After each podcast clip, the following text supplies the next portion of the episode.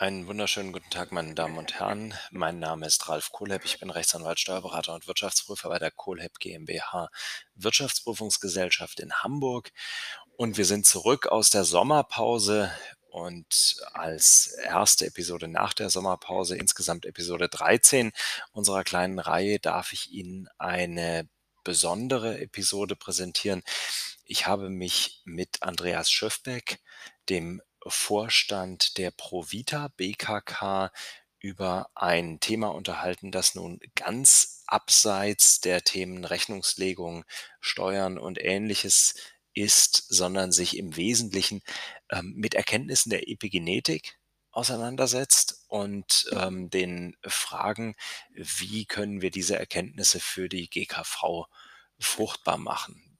Ja, wie kommen wir dazu oder wie kam ich dazu?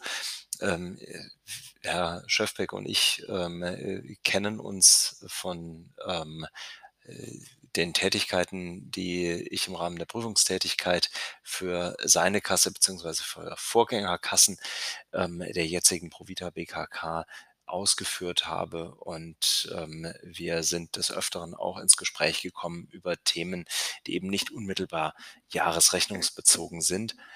Und äh, diese sehr interessanten äh, Themen, Erkenntnisse möchte ich Ihnen nicht vorenthalten. Deswegen freue ich mich heute Ihnen dieses Gespräch präsentieren zu können. Ich hoffe, dass Sie etwas mitnehmen können. Hallo Herr Kulev. Hallo Herr Schöfbeck. Das ist ja toll, dass es klappt. Ja, schön. Hören Sie mich schon? Ich höre Sie schon, ja. Ich sehe mich auch, okay, weil ich habe kein Kontrollbild für mich selbst. Ich sehe Sie leider nicht, genau. Ah. Vielleicht haben Sie Ihre Kamera noch aus. Da ah, stimmt. Mal gucken. Ja, jetzt hat.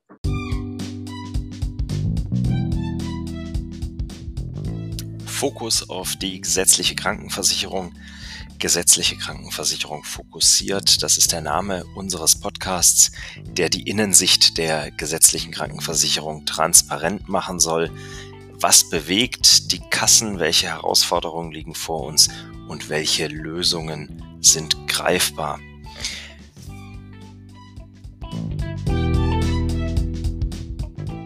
Ja, lieber Herr Schöfbeck, ich freue mich sehr, dass wir uns heute ähm, für unseren Podcast hier zusammengefunden haben nach einer kleinen Sommerpause und dass Sie bereit sind, über das Thema ähm, Epigenetik mit mir zu sprechen. Ähm, Sie haben da, äh, glaube ich, als eine der wenigen, Sie sind, entschuldigen Sie, ich muss eine Sache vorweg sagen.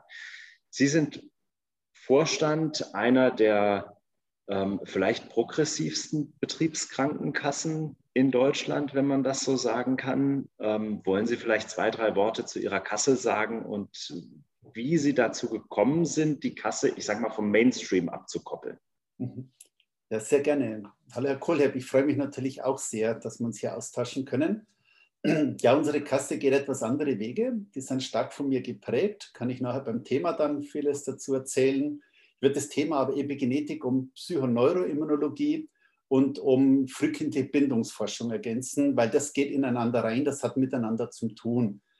Ja, ich habe durch schwere Krankheit selbst viele Lebenserfahrungen gemacht und habe halt dann gemerkt, viele Menschen die gehen zum Arzt, zum Heiler oder zum Heilpraktiker und wollen sich ein Heilsversprechen abholen und dem kann keiner gerecht werden. Und ja, ich habe dann selber gemerkt, viele Dinge, die, die sich bei mir ereignet haben, die habe ich dann in der Wissenschaft gelesen. Und dann habe ich gemerkt, Selbstwirksamkeit ist der Schlüssel für Gesundheit und dieses Modell will ich den Menschen vermitteln. Und seitdem erfüllt mich meine Aufgabe als Vorstand auch mit viel Freude.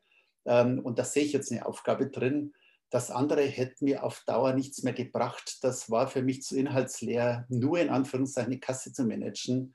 Ich wollte einen tieferen Sinn, den habe ich und bin da sehr bewandert. Und auf der Metaebene traue ich mir auch vielen Ärzten mittlerweile was zu erklären. Im Detail sind die natürlich sehr viel besser, das weiß ich. Aber auf der Metaebene, da weiß ich, wie Gesundheit entsteht. Und das noch wir bei unserer Kasse den Menschen vermitteln.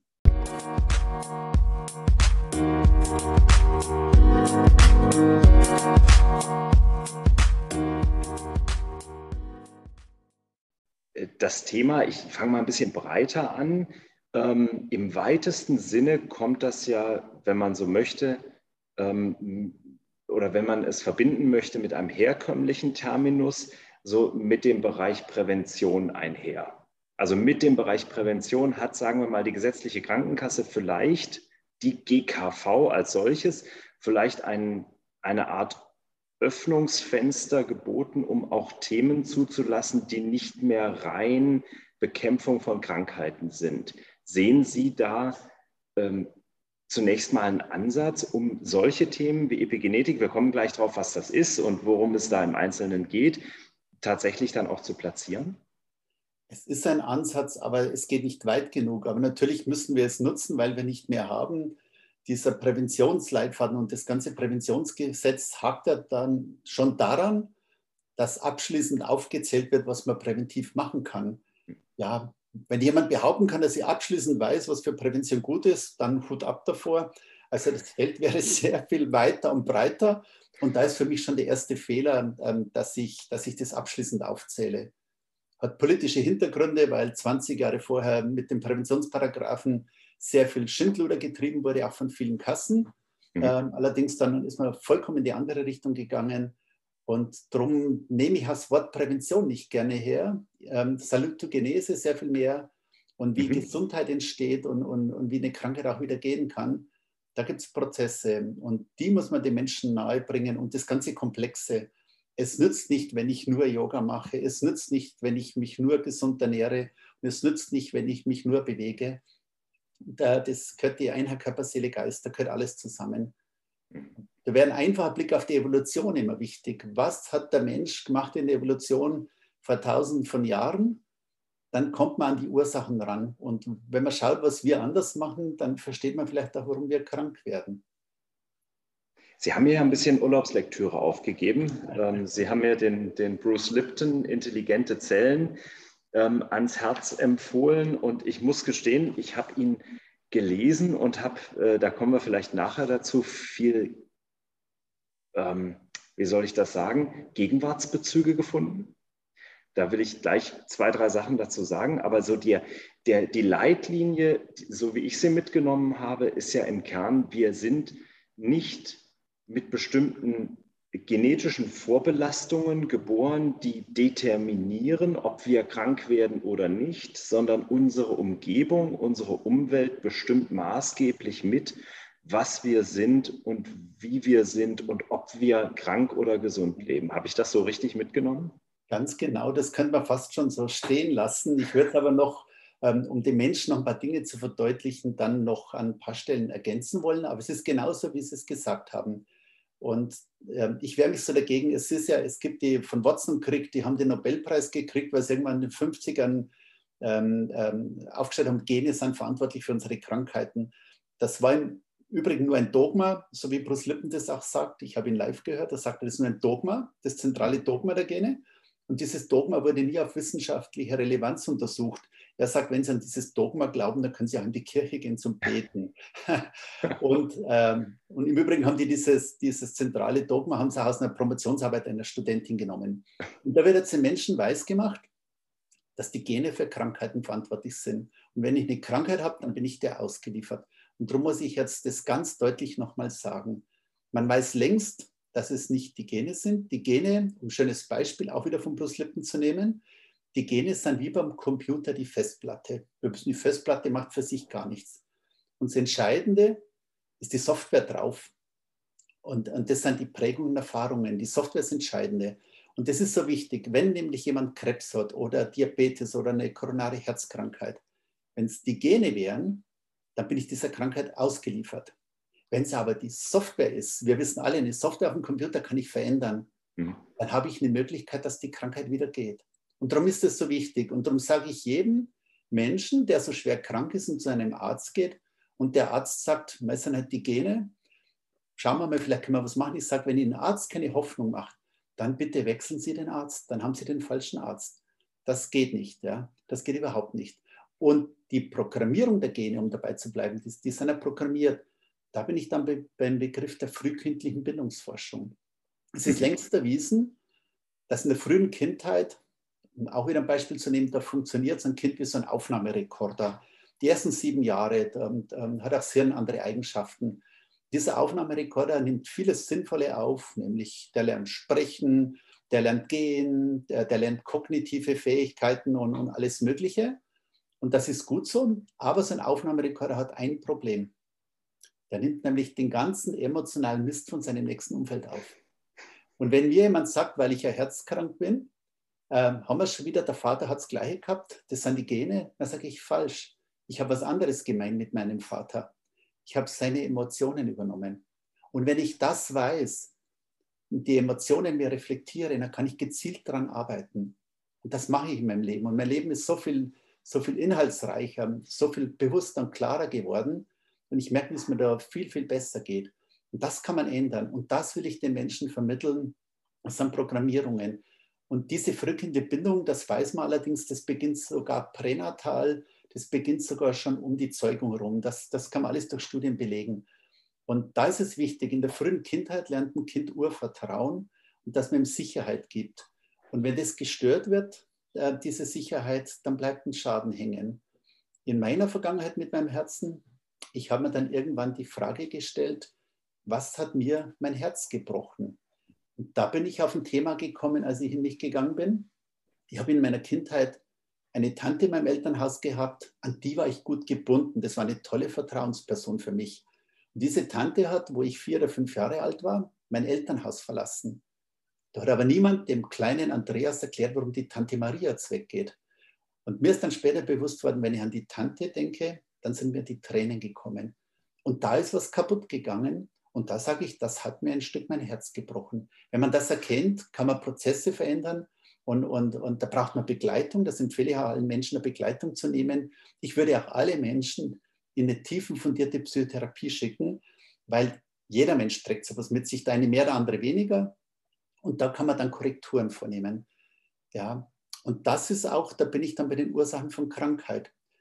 Und diese Zusammenhänge, dass Emotionen Krankheiten auslösen, da brauche ich jetzt die Wissenschaft der Psychoneuroimmunologie.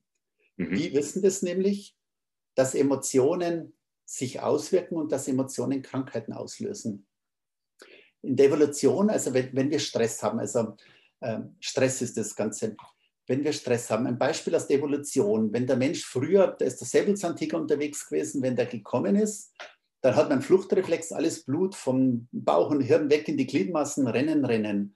Und ich sage, mit dieser Fluchtreflex hat vielleicht eine Minute gedauert, weil entweder man war in Sicherheit oder man ist gefressen worden. Dieser kurze Distress, der ist in Ordnung für den Menschen, der ist auch förderlich. Wenn ich aber permanent Stress habe, weil meine Beziehung nicht passt, weil ich mit dem Nachbarn Streit habe, weil ich in der Arbeit Probleme habe oder sonst noch irgendwas und diesen Dauerstress Tag für Tag habe, dafür ist unser Immunsystem nicht geschaffen. Und wenn es permanent überfordert ist, dann besteht es im Abwehrkampf nicht und dann ist die Grundlage gegeben, dass Krankheiten ausbrechen.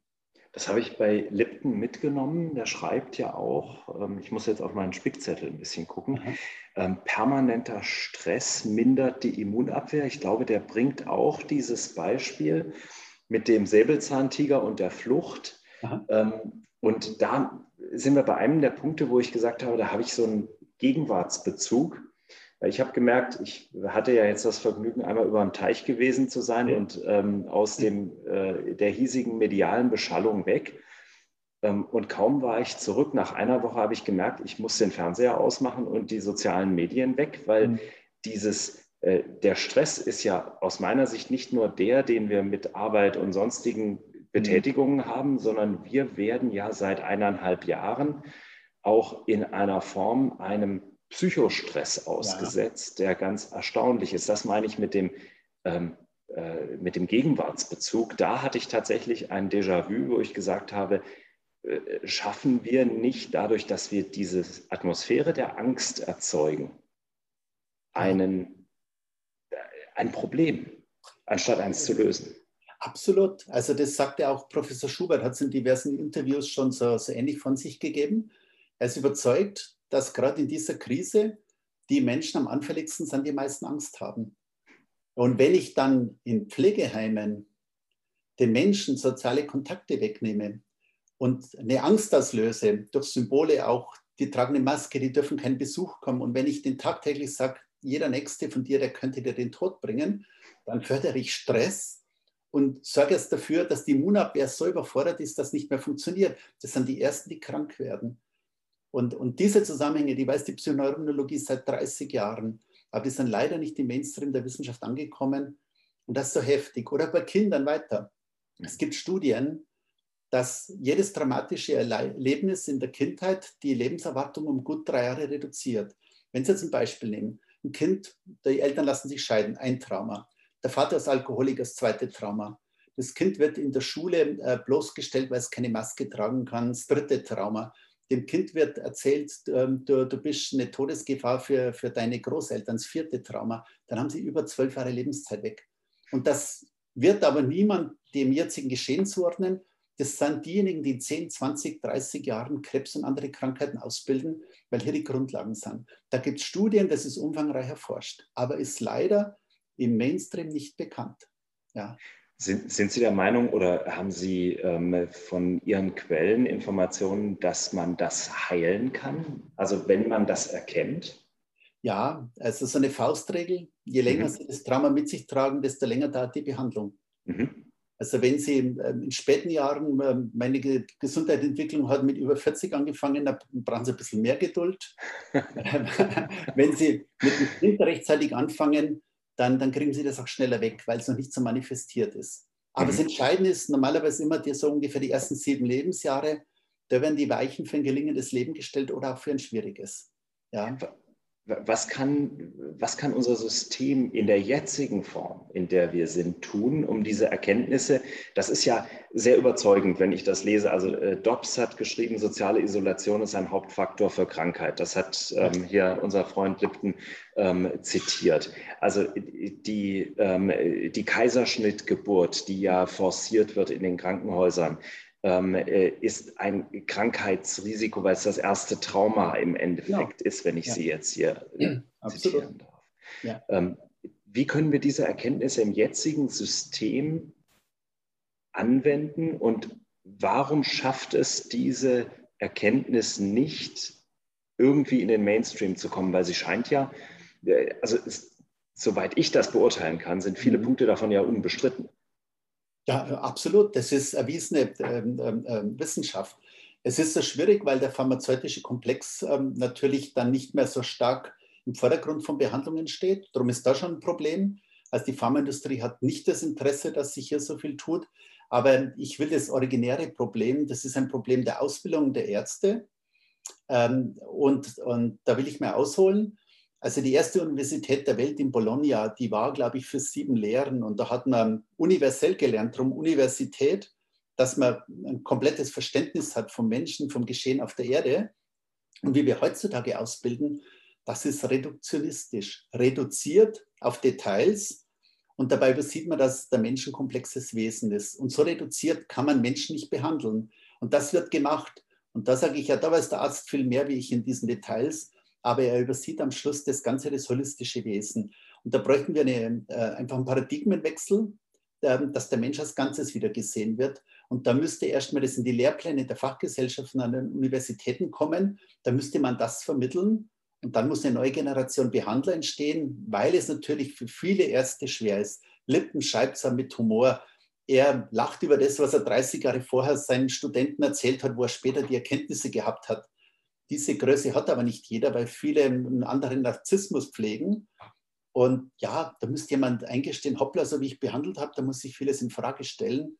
Und wer kann so leicht sein Lebenswerk, das er für sich so sieht, so in Frage stellen und sagen, es gibt noch eine übergeordnete Ebene, die wäre viel wichtiger wie das, was ich praktiziert habe, um es mal freundlich zu formulieren. Ähm, es gibt eine übergeordnete Ebene und die wird komplett außer Acht gelassen. Und da geht es ranzugehen. Und dann ist auch Spontanheilung möglich. Ja, mhm. die kann ich auslösen durch sowas. Mhm. Wie kann ich das ins System reintragen? Also Sie, Sie tun ja schon viel jetzt in individueller Hinsicht in Ihrer Kasse, indem Sie auch den, mhm.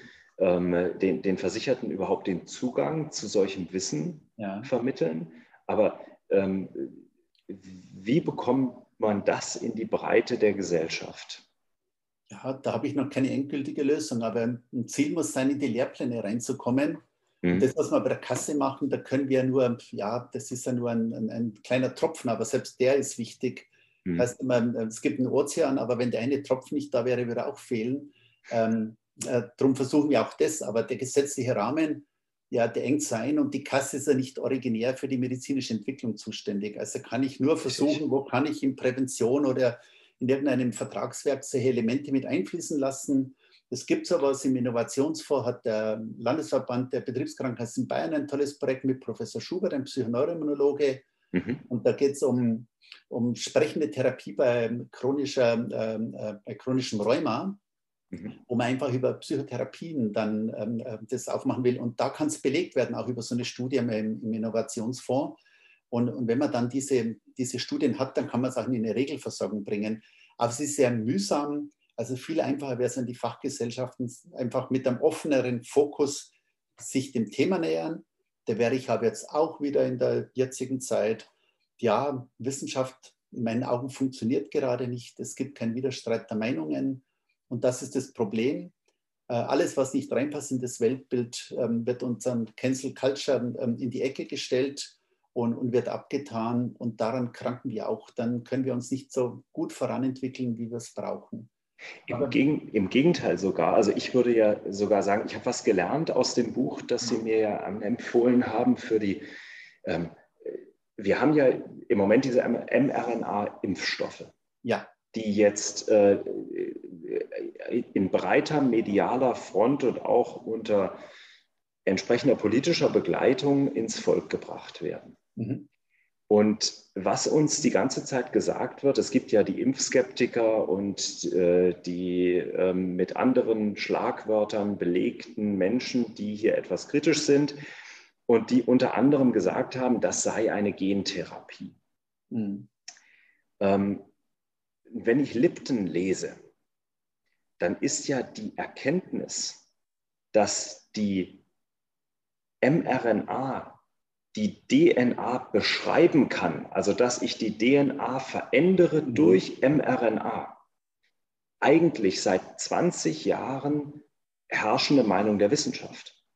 Also man weiß es, man weiß, dass es in diese Richtung geht. Jetzt mhm. sagt man uns genau das Gegenteil. Man sagt, das geht gar nicht, das hat keinen Einfluss auf eure Gene, denn mRNA hat auf DNA keinen Einfluss, nur DNA auf mRNA. Mhm. Ist, ja. das, ist das nicht erschreckend? Also ich, ich wundere mich so ein bisschen, weil das, ich habe das gelesen und habe gedacht, wann ist das Buch geschrieben? Das ist ja nicht jetzt in der Corona-Zeit entstanden, sondern ja, das hat man vorher geschrieben. Aber es beschreibt es ja. Und es ist dann noch was, ich, es gibt einen Begriff der Genmethylierung. Die Gene haben sowas, ähm, kann man bezeichnen wie An- und Abschalter. Und das sind die Programmierungen, das sind die Emotionen. Und wenn ich aber künstlich eingreife, dann bin ich wieder bei diesem Maschinendogma der Medizin.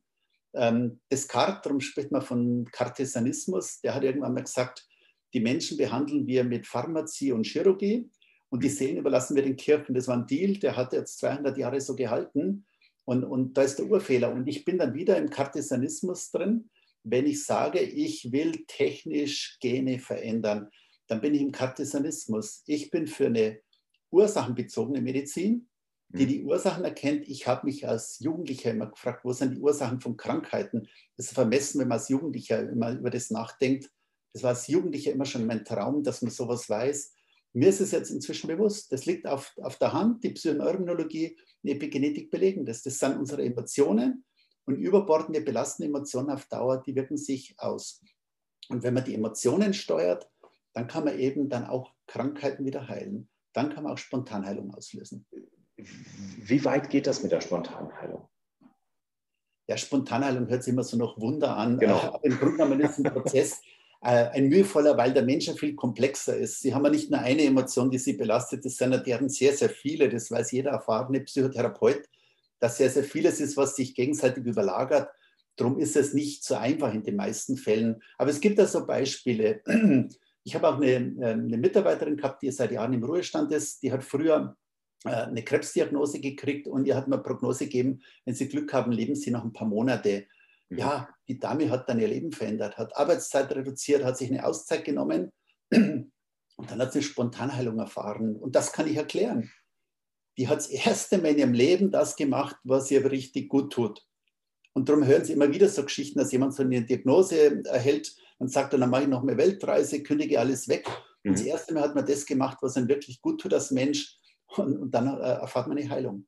Das gibt es immer wieder, diese Geschichten. Wenn man das in Frage stellt, was der Arzt einem gesagt hat, da sind wir ja bei diesem Begriff der Nocebos, wenn ich das richtig. Oh ja.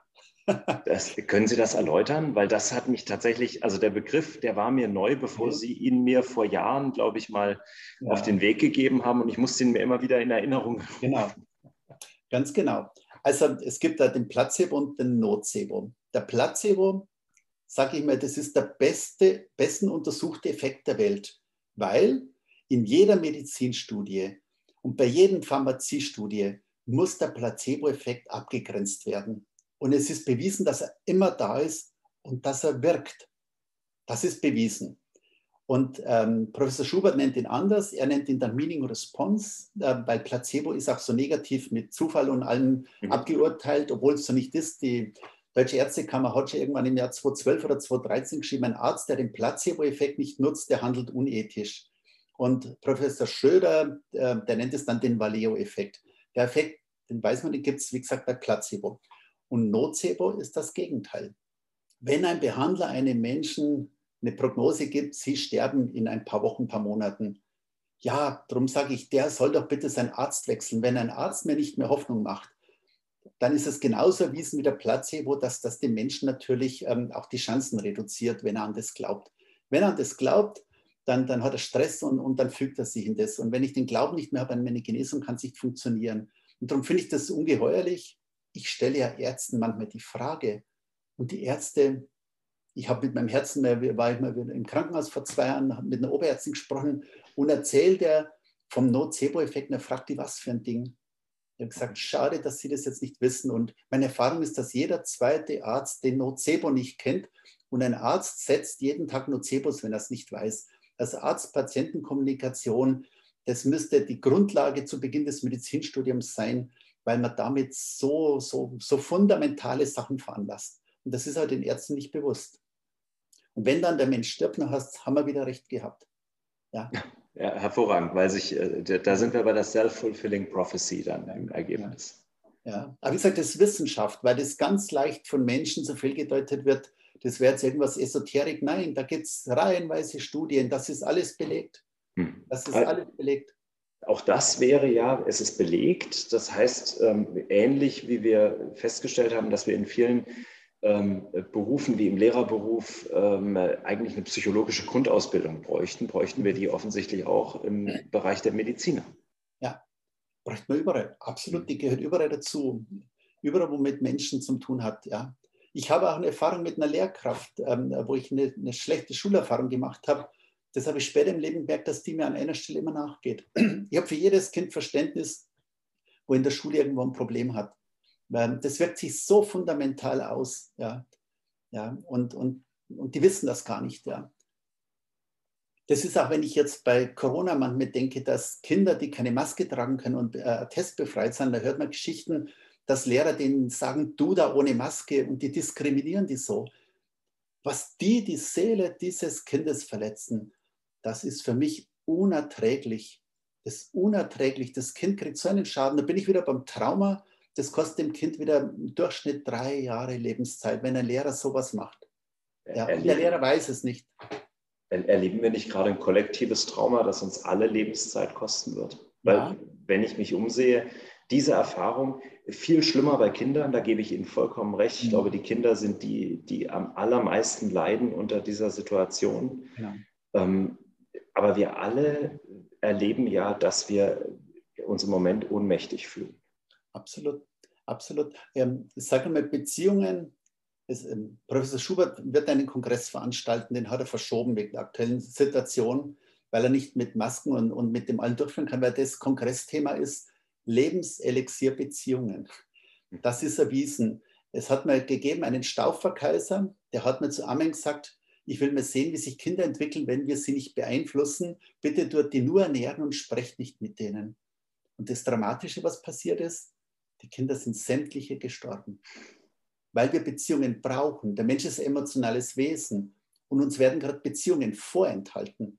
Das schwächt unser Immunsystem. Ich wundere mich in diesen Zeiten, kein Mensch spricht darüber, bitte tut was für euer Immunsystem. Und alles, was gemacht wird, die Angst, die geschürt wird, die Kontakte, die man nicht haben darf, alles schädigt nachweislich das Immunsystem.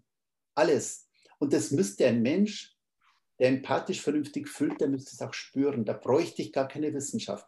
Wenn ich empathisch fühle, spüre ich das. Und ich bin manchmal entsetzt, wenn ich spüre beim Spazierengehen, dass Menschen die Straßenseite wechseln, weil diese Angst so manifestiert ist, der gegenüber bringt mir jetzt den mhm. Tod. Und für Kinder, das denen zu sagen, deine Oma, die kann sterben. Also Professor Hüter, Gerald Hüter hat dazu ein schönes Beispiel gegeben. Einem Kind kann man schon mal erklären, du sollst jetzt nicht mit der Oma kuscheln, sonst könnte ich sterben. Das wird das Kind zwei Wochen verstehen, wird vier Wochen dran halten, ein Vierteljahr und ein Jahr lang. Und wenn man nach einem Jahr zu dem Kind sagt, jetzt darfst du wieder mit der Oma spielen, dann hat das Kind kein Bedürfnis mehr mit der Oma zu spielen. Das Kind ist in diesem Moment dissoziiert und das Kind wird sein ganzes Leben lang Probleme haben, Nähe zuzulassen und das wird sich in Partnerschaften auswirken. Und alle diese Probleme, die tun wir Ärzte in die Gesellschaft tragen und die werden wir kräftig zum Spüren kriegen. Ähm, und, und da werden wir lange zum Beißen haben an diesem Thema. Die, ich, ich will das, das, das Thema vielleicht jetzt so ein bisschen ähm, einpacken, damit wir es ähm, äh, abrunden.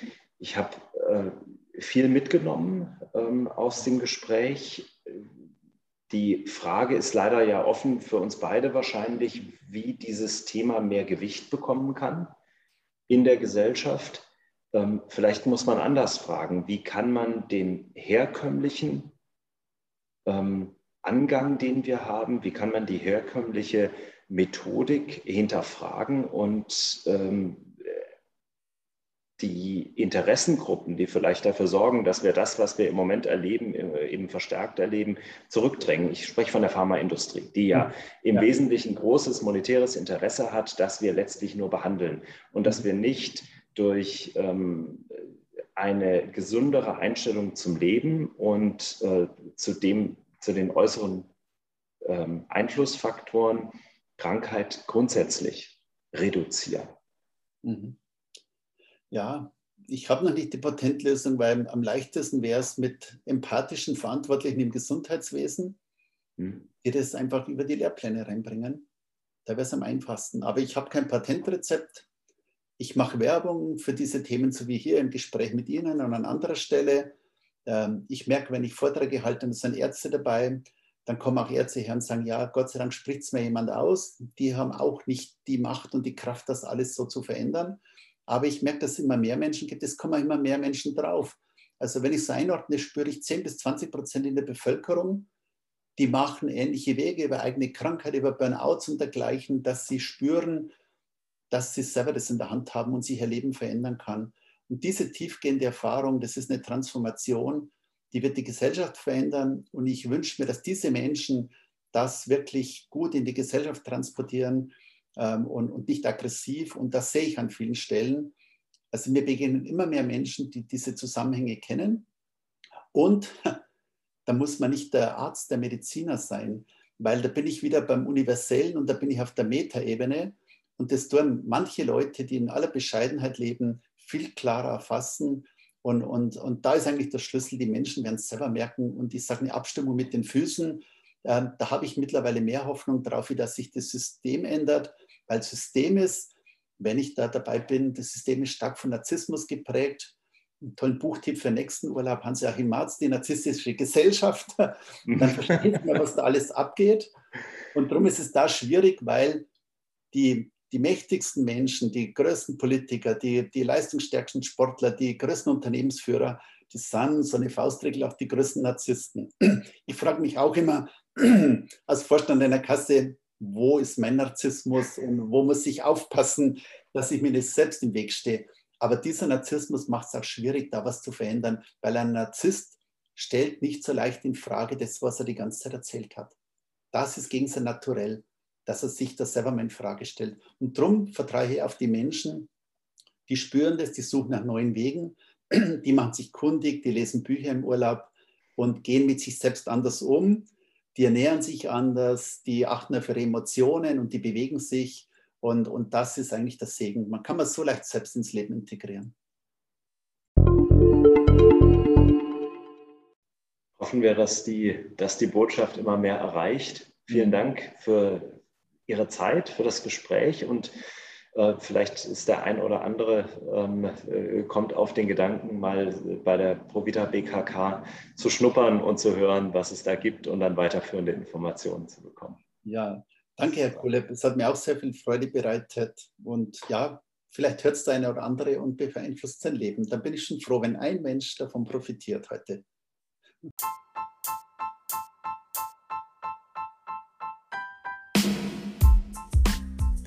Das war gesetzliche Krankenversicherung fokussiert. Wir beschäftigen uns mit Themen der gesetzlichen Krankenversicherung in Deutschland und wir freuen uns, wenn Sie auch beim nächsten Mal mit dabei sind. Vielen Dank.